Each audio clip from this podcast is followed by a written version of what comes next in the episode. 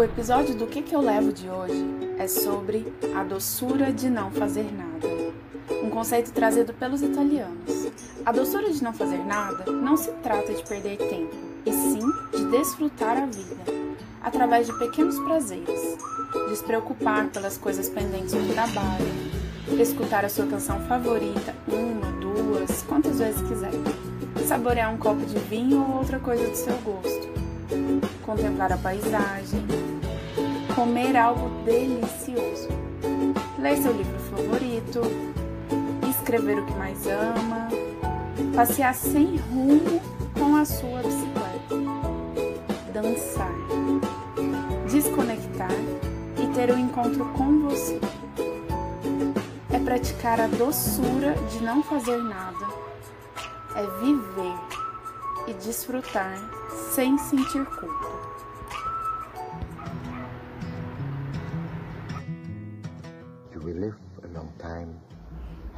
O que, que eu levo de hoje te convida para um relaxamento sem culpa. Será uma viagem, tendo como roteiro este filme incrível que vale a pena ver. Comer, Rezar e Amar é um filme interessantíssimo para aqueles que ainda não viram, fica aí a dica, e para aqueles que já viram, vale a pena relembrar. O episódio de hoje é uma viagem inspirada neste filme, né? Será um tour virtual e nas memórias da Keka e de alguns viajantes. No filme, Liz, a personagem principal, expressa o desejo de ir a algum lugar onde ela possa se maravilhar com algo. E assim ela começa sua jornada, em busca de autoconhecimento, paz interior e felicidade. E hoje a gente quer saber exatamente isso. Será que as pessoas que passaram por esses países têm a mesma sensação que essa personagem demonstra no filme? I want to go someplace where I can marvel at something. Portanto, a nossa viagem começa na Itália, seguimos para a Índia e depois para a Indonésia.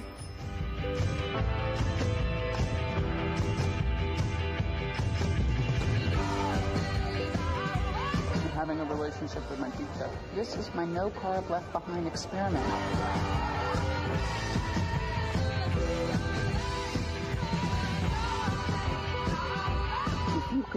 Out all that space in your mind, you'd have a doorway. And you know what the universe would do? Rush in. Everything else will take care of itself.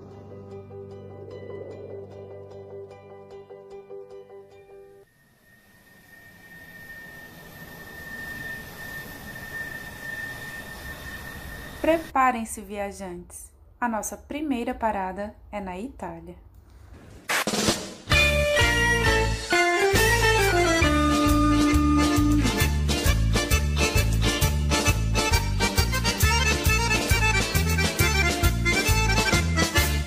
A Itália para mim é um país incrível. Já fui duas vezes e tenho muita vontade de voltar novamente.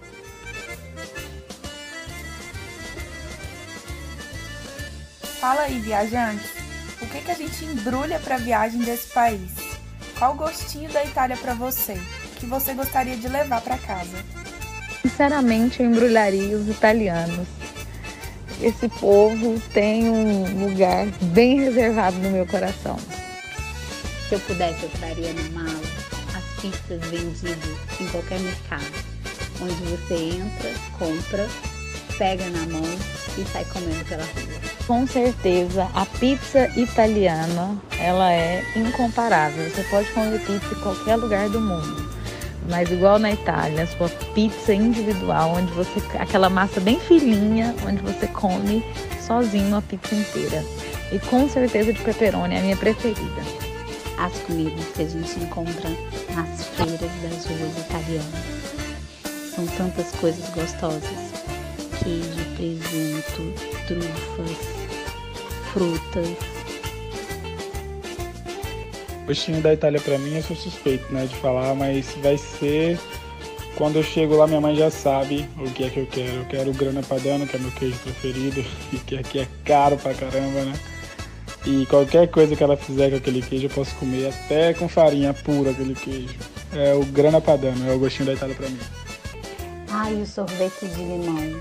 O que é um gelato de limão? Nossa, eu não sei vocês, mas eu fiquei morrendo de vontade de comer cada coisinha que foi falada aqui. Viajantes, e os lugares? Como eram assim? Qual foi o lugar que te trouxe paz? O que te deu serenidade ou te trouxe mais próximo de um equilíbrio? Foi a cidade de Verona, no norte da Itália, onde fica a casa da Julieta, de Romeu e Julieta, dizem, né? É, a casa, ela fica num, numa ruazinha linda da cidade, onde todos vão lá para escrever bilhetes, colocar os cadeados e tocar no seio da Julieta, pedindo assim o um amor eterno. Incrível essas experiências, né? E para vocês, o que vocês colocariam em um porta-retrato, aquele local assim que é digno de um porta-retrato na estante da sua sala? Com certeza, o meu porta-retrato da Itália seria da Costa Amalfitana, que apesar de ter conhecido várias cidades na Itália, a Costa Amalfitana tem um lugarzinho especial no meu coração. É, são cenários maravilhosos, você se sente literalmente dentro de um filme.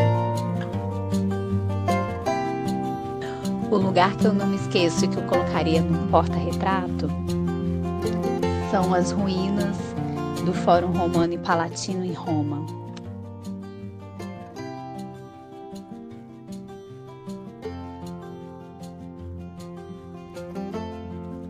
o local que eu colocaria no porta-retrato é o mesmo local onde eu senti muita paz, que foi em Veneza, é, olhando para a Lagoa de Veneza, onde dava para ver o mar mais adiante, você se sentia meio que numa ilha, com toda aquela imensidão. É um local indescritível.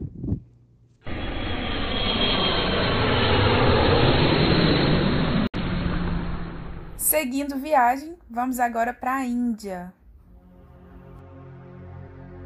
सुख दुख झूठे धन भी झूठा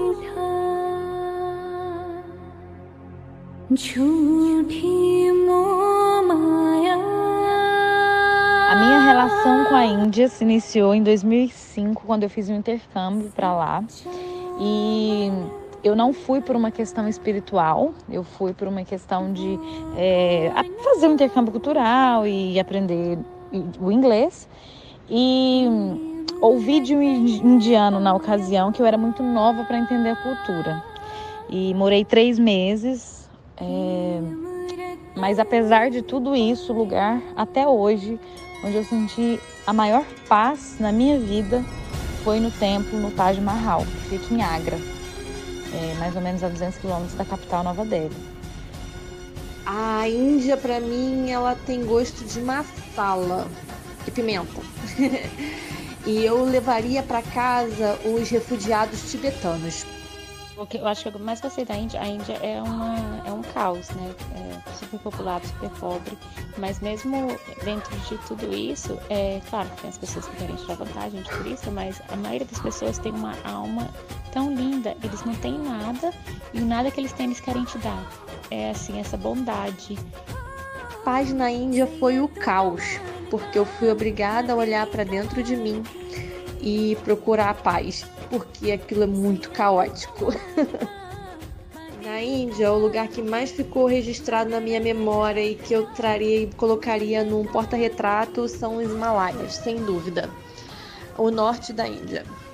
É, o Himalaia eu colocaria e aquilo ali foi uma sensação de a imponência da natureza diante de todo o caos, diante de tudo. É, foi eu fiz uma meditação, né, um curso de meditação por 10 dias, que chama Vipassana, que você não pode conversar, é, e é mesmo se mergulhar dentro de você. Então, é assim, foi uma experiência incrível que eu quero fazer de novo. É, mas em tudo mesmo foi a Índia. É, pelos lugares que eu escolhi, quando eu fui para a Índia, eu realmente foi é, eu fiquei cinco semanas e eu escolhi lugares que era mais é, hindu, que era mais espiritual. Então é, eu fui para cidades que são que são consideradas é, holy, né, que são abençoadas, são muito importantes no, no, mundo hindu. E acho que o lugar mais incrível que eu já fui na minha vida toda, que eu nunca vou esquecer, é Varanasi. É, é um lugar muito forte na cultura indiana e quem é hindu acredita que se você morrer em Varanasi é, você, você vai vir, é, você vai tipo, para um lugar melhor, para Heaven, para você voltar encarnado melhor. Então, o que acontece? As pessoas, às vezes, quando eles, os senhores que já estão quase para morrer, é, eles andam a Índia toda, normalmente é um neto né, que leva, e às vezes eles andam quilômetros, quilômetros, às vezes até 70 quilômetros com, com eles, e eles vão para essa caverna e, claro, já estão cansados, né, sem comida, e normalmente eles morrem, mas eles é, é uma escolha de morrer em Varanasi. Então, quando você está é, na beirada do rio, você vê vários é, funerais acontecendo, só que lá eles cremam. Então, você vê o, o corpo sendo queimado, né, é, na beirada do rio e depois jogando as cinzas. E então, assim, perto do rio tem esse cheiro de.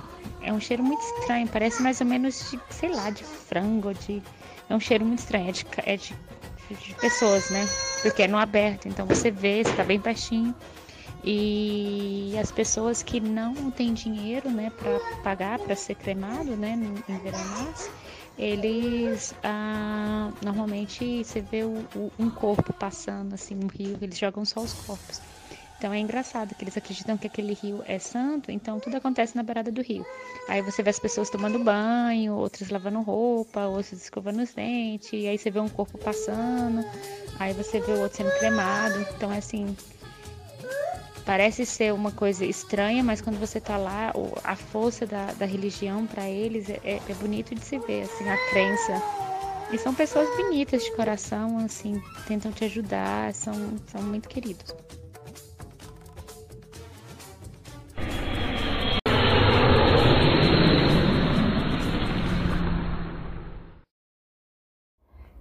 Chegamos ao nosso último destino: Indonésia.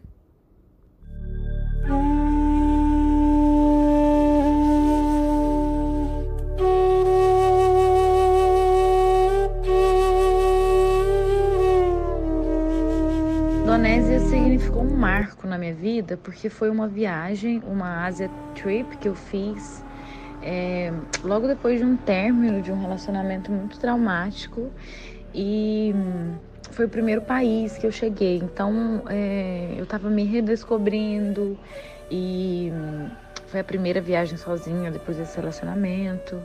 E as pessoas foram muito receptivas. É, eu conheci muita gente querida, não só de lá, mas do mundo todo. É, então a Indonésia significou para mim um recomeço e pretendo muito voltar porque foi uma viagem de, acho que na Indonésia mesmo foram 10 dias e tem muitos lugares que eu quero conhecer, mesmo porque são várias é, ilhas, né? E a mais conhecida é Bali, mas existem outros lugares que valem a pena. Indonésia, Indonésia é lugar que foi gravado na minha memória, com certeza Nusa Penida, é uma ilha incrível e mais precisamente é, a Roman Pohon Tree House, que é a casa na árvore onde eu fiquei hospedado duas noites. E para mim aquilo ali eu, eu, me sentia e já emenda com a parte que é mais hum, que eu posso colocar no porta-retrato. Vou mostrar a foto aqui para ti. É um lugar realmente incrível, você já deve ter visitado, mas ficar naquela casa ali sem internet, sem nada, sem Wi-Fi, sem energia elétrica, tomando banho lá, bem, bem complicado. Foi uma experiência única. Então, com certeza, Nusa Penida, é, Casa na Árvore.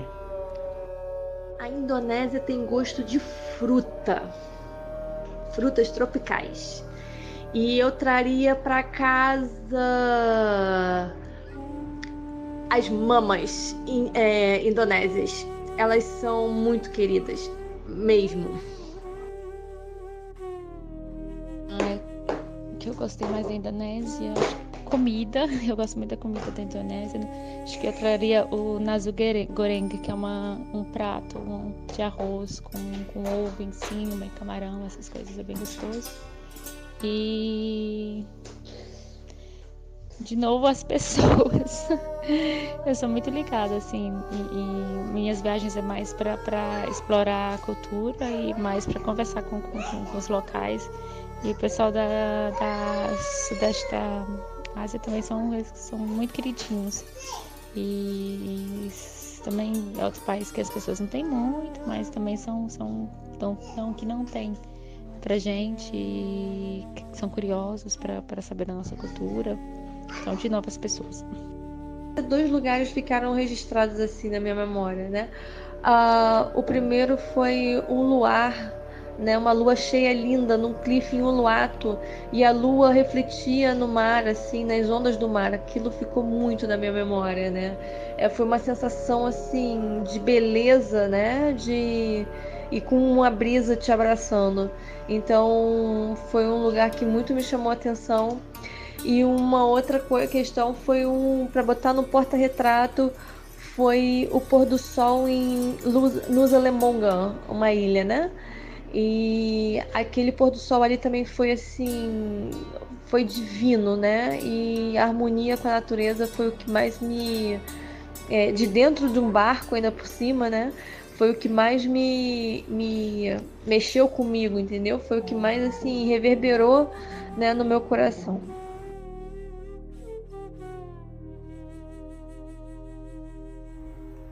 Eu estou encantada. A minha vontade é de pegar um avião e sair por aí fazendo todas essas viagens, passando por esses locais que vocês falaram pra gente. Eu gostaria de agradecer muito. Foi muito bom ter esse momento de pausa.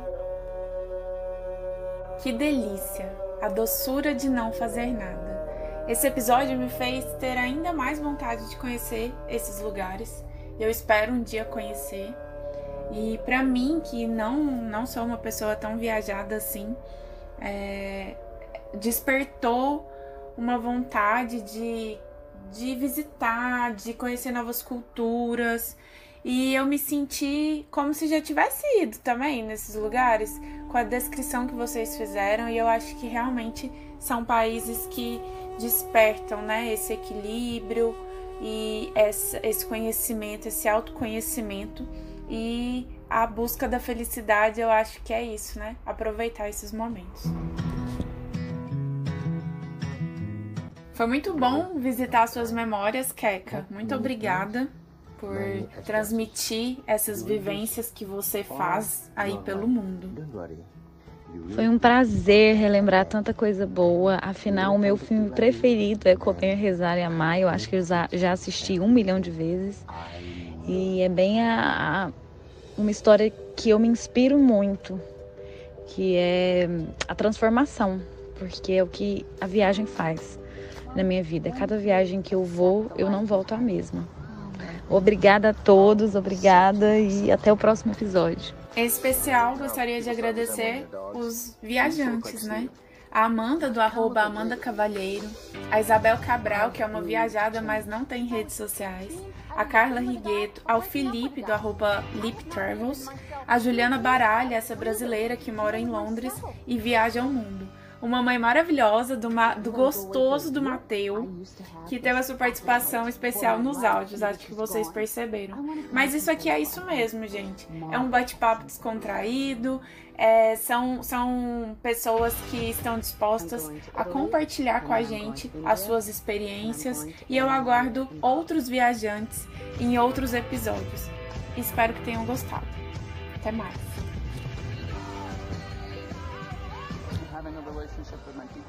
This is my no carb left behind experiment.